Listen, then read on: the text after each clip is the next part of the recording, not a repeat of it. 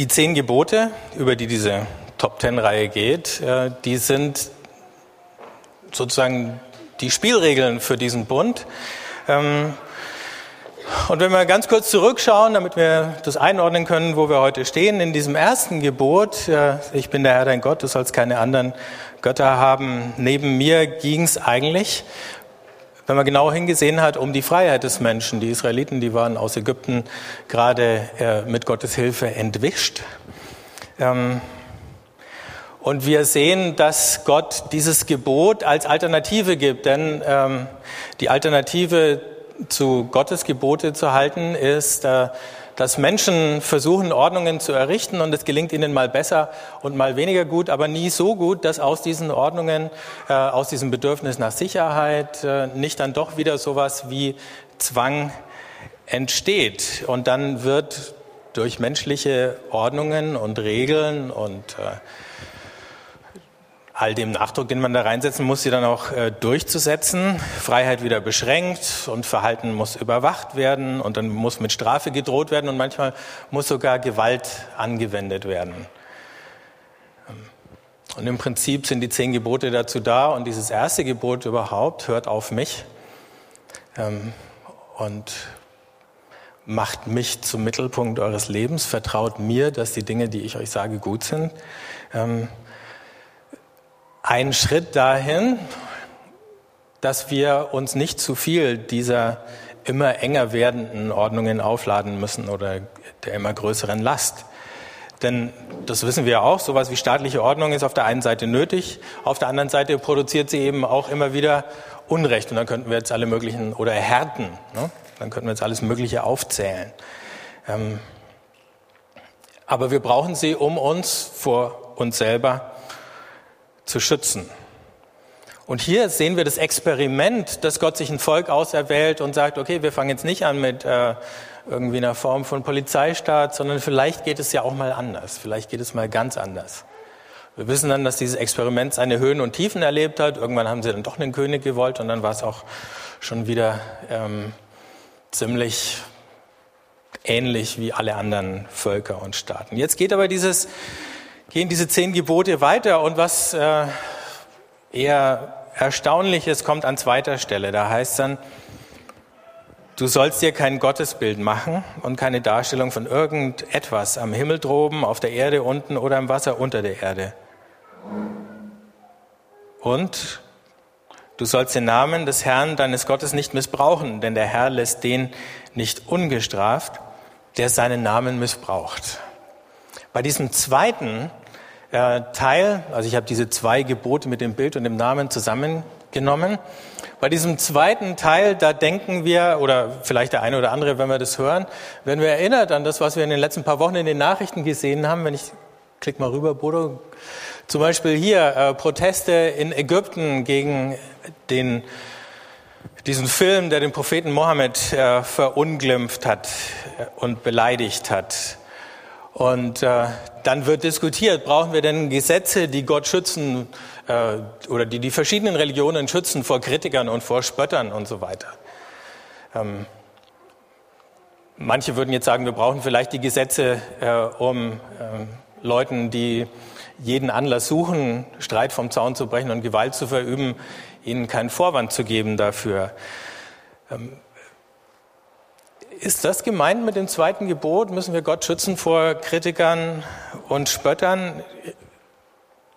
Nein, der Gott der Bibel, der steht über menschlichem Spott.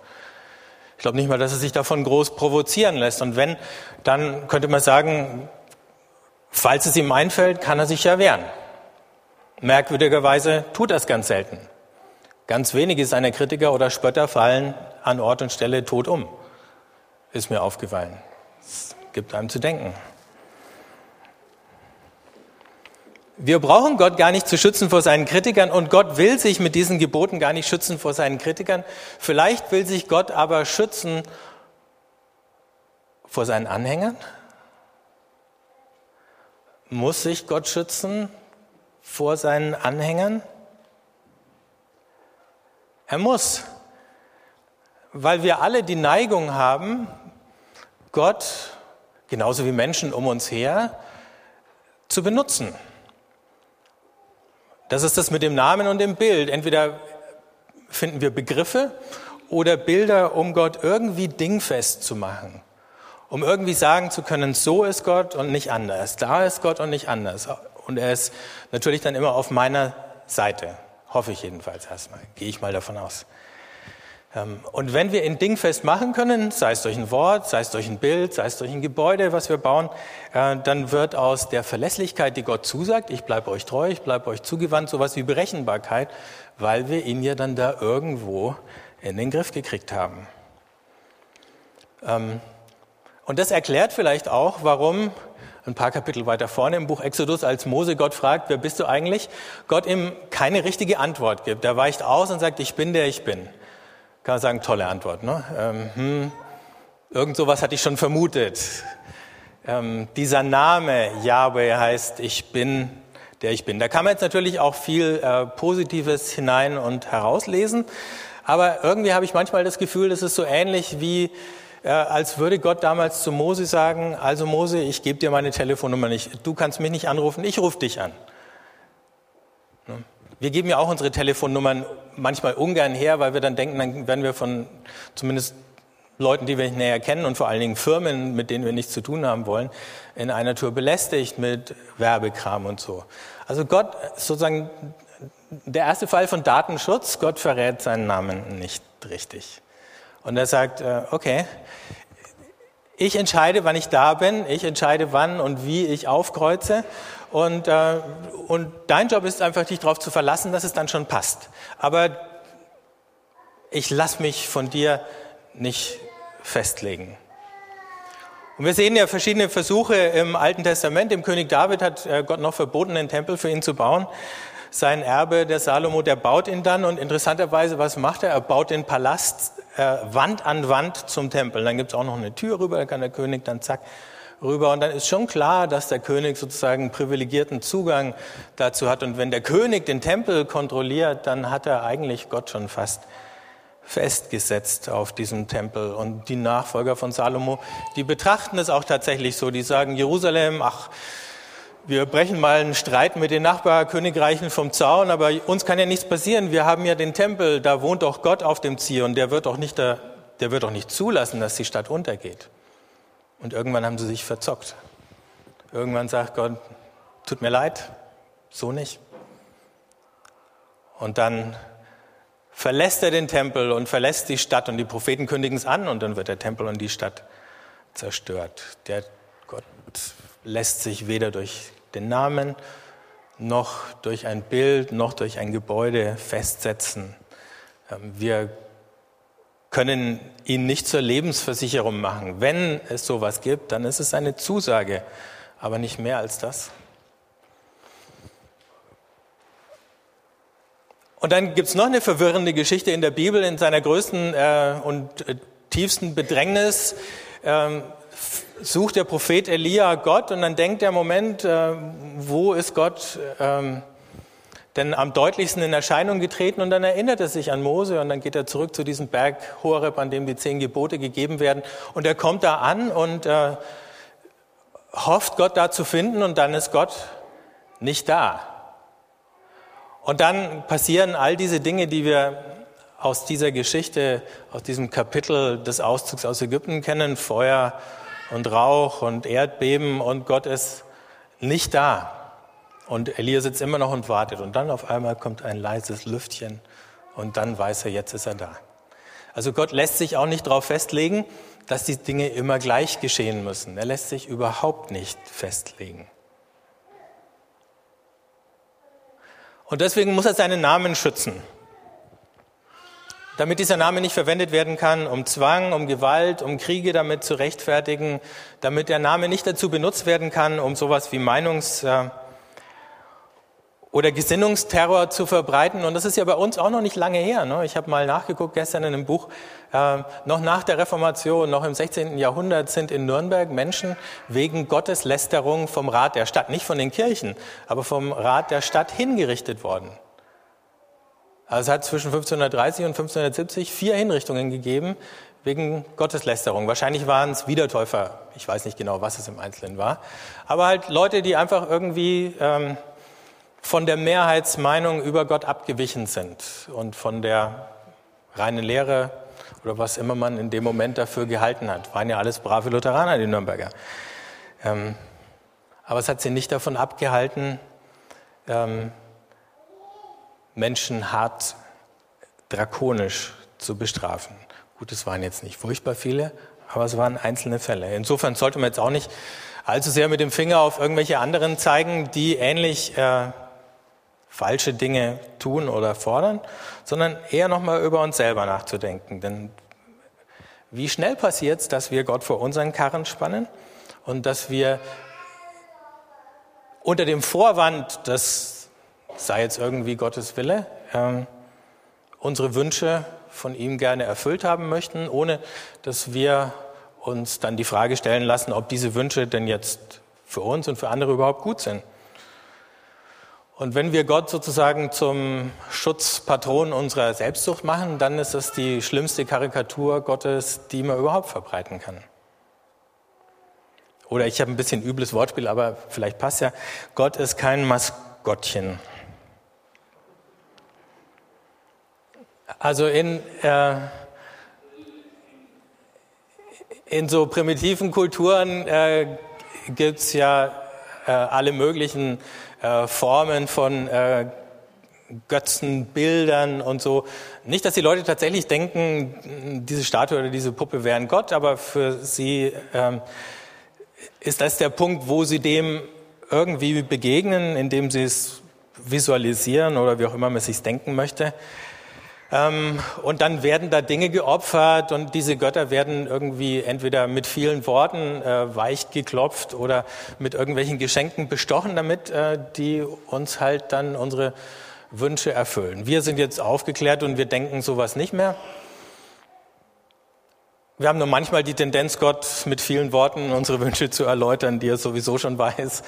Und ähm, wenn wir das tun, oder je öfter und je länger wir das tun, desto weniger hören wir noch hin solange wir selber reden, hören wir nicht. Aus dem Alten Testament kennen wir dieses Phänomen auch von Haus- oder äh, Stammesgöttern. Martina hat mich gestern noch daran erinnert, Rahel klaut die Hausgötter von ihrem Vater Laban, als sie äh, mit Jakob davonzieht. Und dann gibt es nochmal mächtig Ärger. Aber auch diese Geschichte mit dem Tempel war ja der Versuch, Gott zu so einer Art Stammesgott oder Hausgott zu machen, dann halt vom Königshaus oder für das Volk. Also für uns und gegen die anderen war dann Gott äh, eingespannt. Es war schon klar, äh, was seine Rolle ist. Das Interessante ist, kaum schlagen wir das Neue Testament auf, schauen in die Bergpredigt, äh, spricht Jesus davon, dass Gottes Barmherzigkeit allen Menschen gilt. Und dann sagt er auch noch, sogar den Bösen. Und Gott lässt es regnen über Gerechte und Ungerechte. Gott weigert sich, äh, sich vor unseren Karren spannen zu lassen, den unserer Sippe, den unserer Nation, den unserer Kultur. Und in dem Moment, wo wir es versuchen, machen wir genau den Fehler, den uns das zweite Gebot eigentlich ausreden möchte.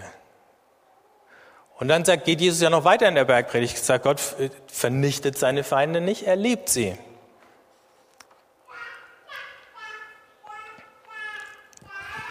Ich habe in den letzten Wochen immer mal meinen Lieblingsrabbi zitiert, ähm, den Abraham Heschel. Und die Woche bin ich wieder über so einen Satz von ihm gestolpert, der heißt, Religion um ihrer selbst willen ist Götzendienst. Spießige Frömmigkeit kann ein sich drücken vor der Pflicht sein, ein Zugeständnis an die Selbstsucht. Religion ist um Gottes Willen da. Die menschliche Seite der Religion, ihre Glaubensbekenntnisse, Rituale und Institutionen sind eher ein Weg als das Ziel. Das Ziel ist Gerechtigkeit zu üben, Barmherzigkeit zu lieben und in Demut vor deinem Gott zu leben. Wenn die menschliche Seite der Religion zum Ziel wird, dann wird Unrecht zum Weg. Das haben wir in der Geschichte immer wieder gesehen, das sehen wir in der Gegenwart. Wenn Menschen meinen, Gott verteidigen oder rächen zu müssen, dann ist genau das die logische Konsequenz. Jetzt haben wir all das gesagt. Und jetzt gibt es noch eins dazu zu sagen zum Schluss. Es gibt trotz allem ein Bild von Gott, das er sozusagen autorisiert hat, gebilligt hat, das absolut erwünscht ist. Und wenn wir in die Schöpfungsgeschichte zurückschauen, dann erinnert sie uns wieder dran, es ist die Bestimmung von jedem Menschen und von uns allen gemeinsam, Gottes Wesen wieder zu spiegeln. Wir brauchen keine künstlichen Bilder, weil wir die Bilder Gottes sein sollen. Und wie spiegeln wir es denn dann wieder? Genauso, indem wir das Recht lieben, indem wir Barmherzigkeit üben, indem wir demütig bleiben Gott gegenüber.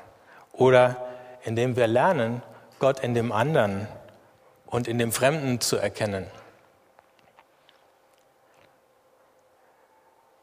Indem wir das, was nicht so ist wie wir, nicht ablehnen und äh, zurückweisen, ähm, weder verspotten noch verteufeln. Und indem wir es Gott gleich tun und dann nicht nur den Nächsten, sondern am Ende auch den Feind leben. Wenn wir das tun, dann entsprechen wir seinem Bild, dann machen wir es ihm nach.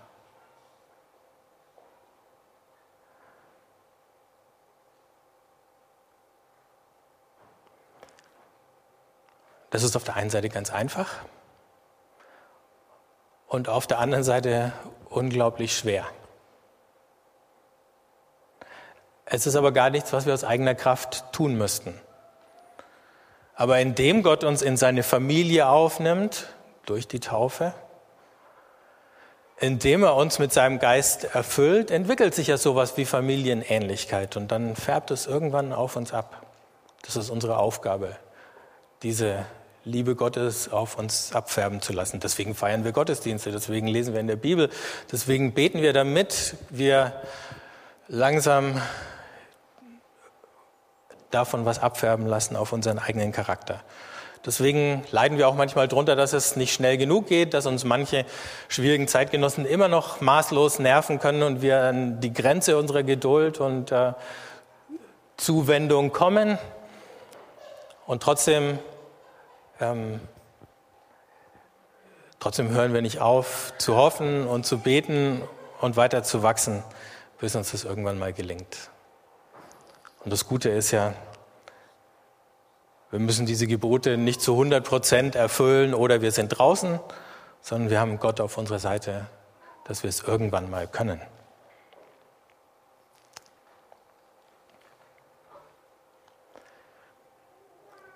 Viel Stoff zum Nachdenken.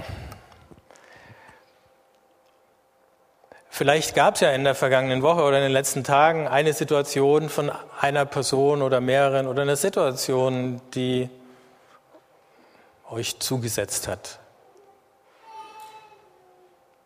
Vielleicht gibt es auch jetzt keine spontane Lösung und Antwort, außer halt zu sagen, okay, Gott gibt mir die Kraft,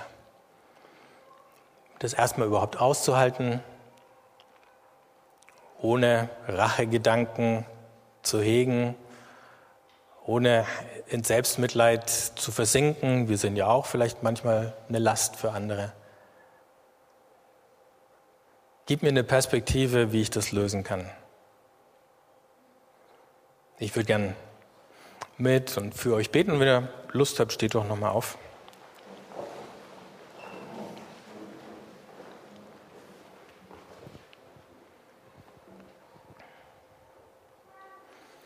Jesus, danke, dass wir uns heute